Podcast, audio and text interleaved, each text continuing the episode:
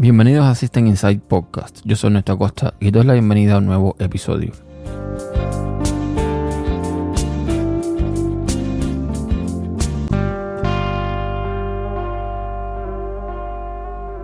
Bienvenidos a un nuevo episodio y voy a hablarles acerca de mi decisión de pasar completamente a MacOS. Para ello, pues lo primero que hice fue vender hace unos días mi PC, mi viejo ordenador. Digo viejo porque lo compré en 2018 era un ordenador que tenía un procesador AMD Ryzen 1800X con 16 GB de RAM. Tenía tres discos duros, eh, bueno, tres discos de estado sólido, un SSD de 256, un NVMe de 1 tera y otro M2 de 1 tera.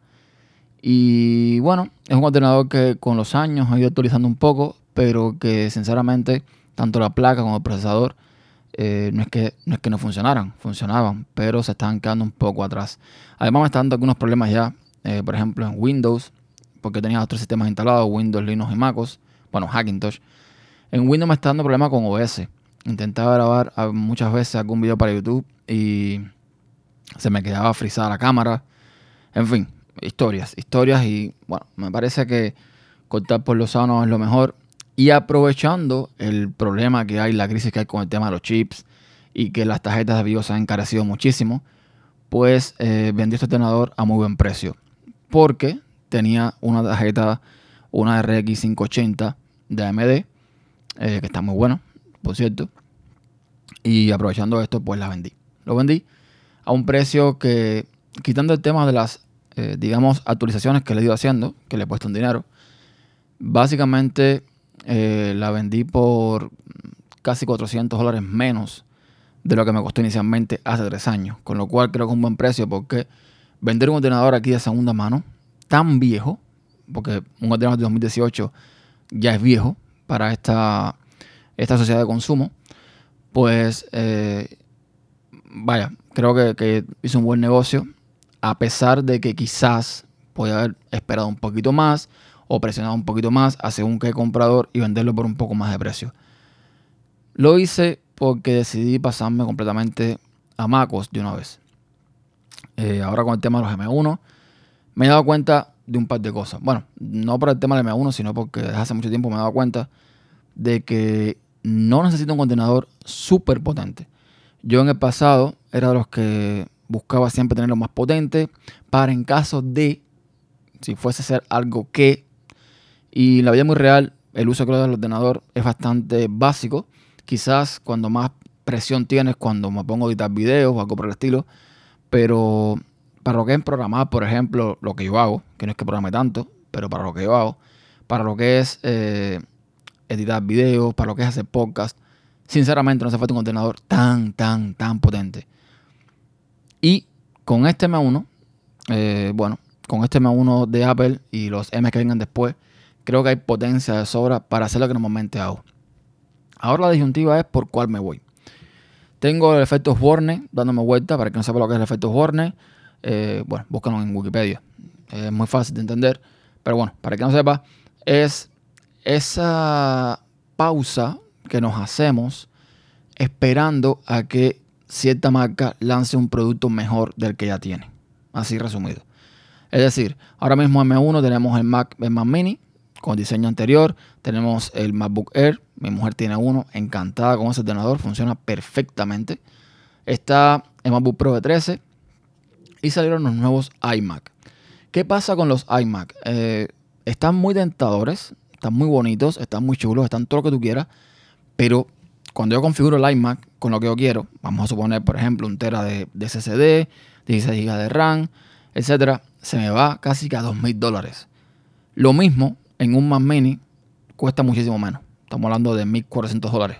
Es decir, que hay 600 dólares de diferencia que podría utilizar para, qué sé yo, ponerle la red a 10 gigabits, para ponerle incluso más almacenamiento o para accesorios que me van a hacer falta para poder eh, manejar los dos monitores. Y esto es interesante porque una de las pegas que tiene Mac Mini, por el cual yo no lo he comprado, sinceramente, es por la escasez de puertos que tiene. Yo tengo dos monitores tengo teclado eh, con cable, tengo mouse con cable. A mí me gustan las cosas con cable. Las cosas inalámbricas están muy bien, están muy chulas, todo muy bonito, muy organizado, muy minimalista. pero a mí me gustan las cosas con cable. Lo que tengo, todo es con cable. Por lo tanto, no me voy a poner a gastar dinero ahora en comprar cosas inalámbricas y mucho menos productos de Apple. El teclado y el mouse de Apple, el mouse, ah, quitando el tema de cómo se carga y demás, digamos que funciona muy bonito y todo lo que tú quieras, pero mm, no.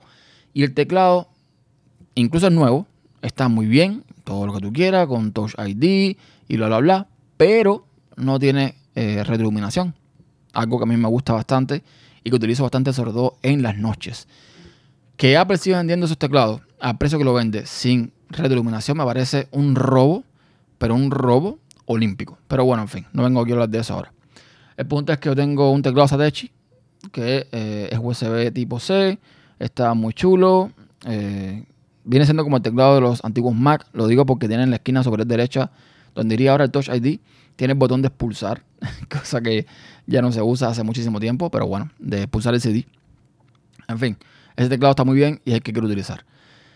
Y lo que pasa con el Mac Mini es que me faltan puertos. O sea, eh, tiene dos puertos Thunderbolt, o Thunderbolt, como quieran decirle. Tiene dos puertos USB-A, tiene puerto HDMI. Yo tengo dos monitores. En el Mac Mini tendría que conectar un monitor por HDMI y uno por USB tipo C. Apple vende en su tienda un, adaptador, un hub o como quieran llamarle, que es USB tipo C y tiene dos salidas HDMI. Se supone que si yo conectara eso al Mac Mini, creo que podría conectar los dos monitores. Porque si es de USB-C a HDMI, pues sin problema, ¿no? El tema está en que me quedaría entonces un solo puerto USB-C. Otra opción que estaba valorando es comprar una base que tiene Satechi, que es eh, USB-C también, que la conectas y esto te da la opción de tener más puertos. No sé cuántos puertos tiene ahora mismo, pero se pone eh, debajo del Mac Mini, lo hace como, un, como una base para el Mac Mini y digamos que sería esa la opción ideal eh, para tener todo completo, ¿no? Tendría un puerto para lo que es los monitores, un puerto para lo que es el adaptador con otros puertos USB y los puertos USB que me quedan, ahí podría conectar, por ejemplo, a Rodecaster Pro y podría conectar mm, un mouse, por ejemplo, un mouse USB tipo A y listo, estaría perfectamente cubierto. Pero ¿qué pasa? Viene la WWDC, hay rumores de un nuevo Mac Mini, hay rumores de nuevos dispositivos. Y entonces el efecto Warner me dice, mira, estate quieto, ponte pausa, espera para ver qué sale. Y en eso estoy, esperando a ver qué sale. Si lo que sale no me convence, o es muy caro, o no es lo que yo espero, pues tendría que ir por el Mac Mini M1, que a nivel de potencia estoy seguro que me sirve perfectamente sin ningún problema y me va a durar unos cuantos años. Y bueno, en eso estoy, en esa disyuntiva estoy. De momento en lo que el palo ahí viene, lo que tengo es una laptop, la vieja laptop de mi mujer que tiene eh, Windows 10 y tengo la MacBook Pro de 2009, que lo tengo ahora uno de los monitores y es con lo que pienso trabajar ahora. Lo tengo todo apagado porque tanto la MacBook como la laptop, la HP, son dos aviones, son dos turbinas lo que tienen cuando se encienden, imposible grabar con eso. Así que estoy haciendo grabando en la Rodecaster Pro y bueno, cuando termine lo que hago es pasar el audio para el MacBook, ayudadito si tengo que editarlo y listo, a publicar. Y básicamente en eso estoy. En eso estoy esperando a ver qué sucede, esperando a junio. Quizás eh, como la conferencia, creo que es el 7 de junio, mi cumpleaños es unos días después, si todo sale como yo espero y si presentan algo, algo que me interesa, pues me hago mi autorregalo de cumpleaños y listo, ya está. Me estoy haciendo un poco el coco. Eh, estoy un poco triste por vender el ordenador. Yo le agarro mucho cariño a, mis cosas. Y bueno, quizás, eh, no sé, quizás fue una buena venta, quizás no. No sé, el punto es que eh, le extraño un poquito. Pero la realidad es que es muy raro vender un PC de segunda mano a un precio aceptable aquí en los Estados Unidos. Cuando es un Mac no hay problema. De segunda mano se vende muy bien. Pero cuando es un PC Mm. Eh, he visto ordenadores con componentes mucho más actualizados por el precio que yo vendí. Mira, Dios, mi PC. Y creo que por eso hice una buena venta. Así que nada, eso era básicamente lo que quería contar. No dejar olvidado este podcast que llevo tiempo sin grabar. Y de paso hacer un experimento. Ahora mismo estoy eh, grabando. A lo mejor están sintiendo mucho popeo. Estoy grabando en Arrow Procaster. Sin antipop y sin nada porque también estoy probando eh, pues nostalgia, ¿no? Eh, entre este y el short SMCTV con el que he estado grabando todo este tiempo. Así que nada, por aquí lo dejo y hasta un próximo episodio.